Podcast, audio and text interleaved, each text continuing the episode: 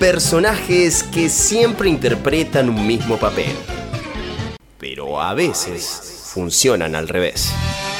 Y en el marco de lo que solemos llamar personajes que funcionan al revés, hoy traemos un personaje que fue noticia a lo largo de la semana pasada, que es Axel Kisilov. ¿Por qué fue noticia? Porque, como algunos ya sabrán, eh, en la localidad bonaerense de Quilmes eh, se encuentra un frigorífico Penta, y dentro de este, eh, hacía 20 días que los trabajadores denunciaban las condiciones laborales a las que eran expuestas eh, por el empresario Ricardo Brucese. ¿Por qué? Porque no se les pagaba los salarios y porque el empresario anunció despidos masivos y de hecho efectuó estos despidos. Ante esto, los trabajadores salieron a hacer valer sus derechos y fueron eh, respondidos por una represión con balas de goma. Posterior a esto salió tanto el, gobernador de la provincia de Buenos Aires, Kisilov, quien estamos hablando en cuestión, y el ministro de Seguridad de la provincia de Buenos Aires, a decir que estos policías fueron desafectados. Esto es una conversación que se vino teniendo en estos días acerca de si estuvo bien o no desafectar a, los policías, porque hay un entramado detrás de mafia por parte de Brucese, que quizás tiene contactos que pueden hacer que la policía geste este tipo de eh, maniobras y demás, que son solamente dichos eh, y a lo que nos remitimos es a lo fáctico, que es a la represión y al desafectar a policías que hicieron eh, que, estos trabajadores sufran esta represión con balas de goma. Lo que es peor todavía es que esa noticia no fue pasado y que hoy se repitió nuevamente. ¿Por qué? Porque los trabajadores de Uniplast, de una fábrica que se encarga básicamente de envasar plásticos en Florencio Varela, una empresa situada en Bosques, es considerada una actividad a través del decreto que lanzó hace poco el presidente esencial eh, para la actividad económica del país, por lo cual volvieron a trabajar eh, en, lo que es la cuarentena. ¿Qué pasa? Cuando volvieron a trabajar se dieron cuenta que había una ausencia bastante completa en lo que son los recaudos y los elementos de seguridad para trabajar y realizar el trabajo que hacen. Por lo cual eh, los trabajadores se ubicaron junto a las máquinas y no realizaron ningún tipo de labor y ante esto se hizo presente la policía frente a lo que es la planta que está ubicada en Ruta 36. La problemática reside en que esto no es nuevo y que los trabajadores vienen teniendo conflictos con la patronal por abusos de la patronal, de vuelta, como nombramos anteriormente en otros casos, en materia salarial, es decir, por eh, la falta eh, de, pagos o, más bien por la escasez en esto y por las condiciones laborales a las que se ven sometidos. Esto lo pueden leer eh, a través de Prensa Obrera, que, cuenta un poco más en profundidad esto. Pero eh, básicamente durante los últimos tres años la patronal ha despedido y ha, tenido que reincorporar a estos trabajadores por las huelgas realizadas. Eh, y ha sacado argumentos para despedir, es decir, se dieron no solamente falta de pagos, sino que condiciones, laborales, condiciones laborales poco dignas e incluso despidos.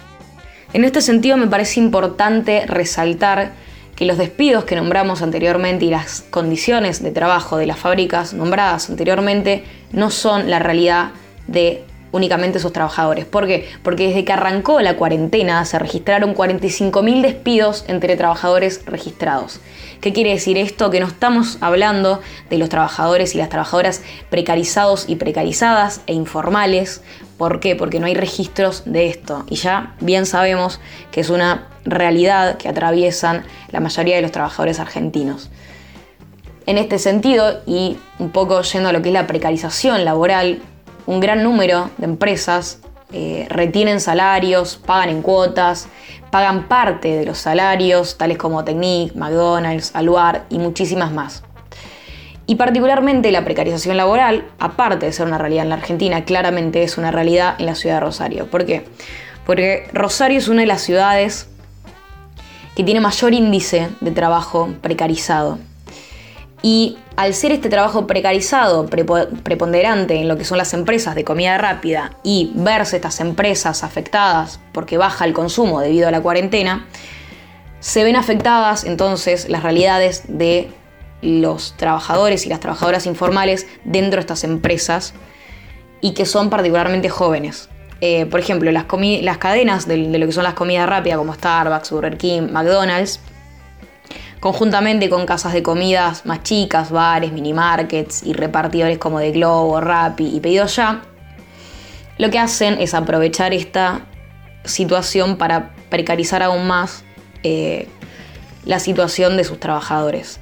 Y en este sentido, creo que es eh, interesante y de hecho les invito a ver una nota que se realizó también en Prensa Obrera preguntándole a los trabajadores cuáles eran sus realidades dentro de estos, eh, dentro de estos ambientes de trabajo. Una trabajadora de McDonald's, por ejemplo, contó que a partir de este aislamiento social preventivo y obligatorio, lo que hizo McDonald's fue, eh, a partir de la segunda quincena de marzo, que sus empleados no fueran, no reciban lo que es el presentismo, pero que de igual manera sus sueldos se recorten lo que es un 70%. O sea, básicamente cobrar 13 mil pesos eh, para todo un mes.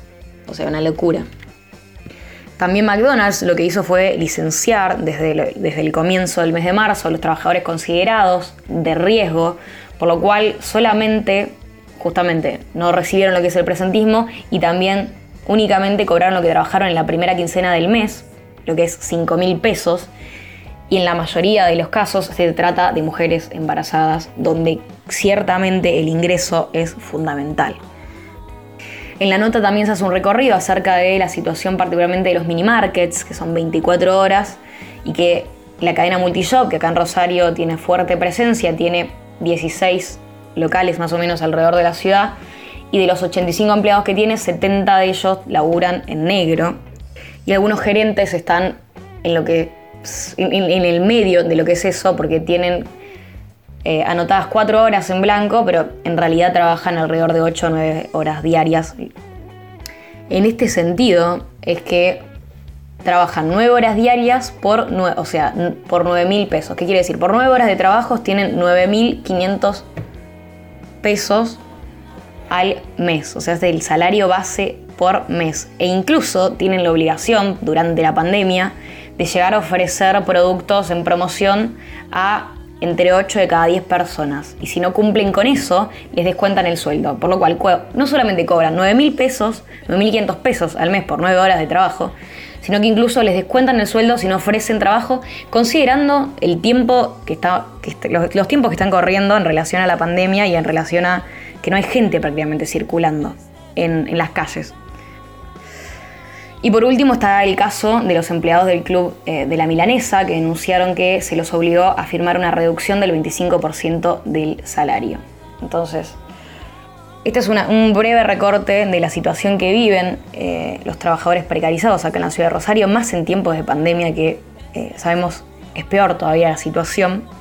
Por lo cual creo que es importante recalcar que se firmó un decreto de necesidad de urgencia que prohíbe los despidos, y leo textualmente, sin justa causa y por las causales de falta o disminución de trabajo y fuerza mayor por 60 días, por lo cual es necesario refrescar esto y considerar que debe empezar a tenerse en cuenta. Esto fue personajes que funcionan el mundo al revés.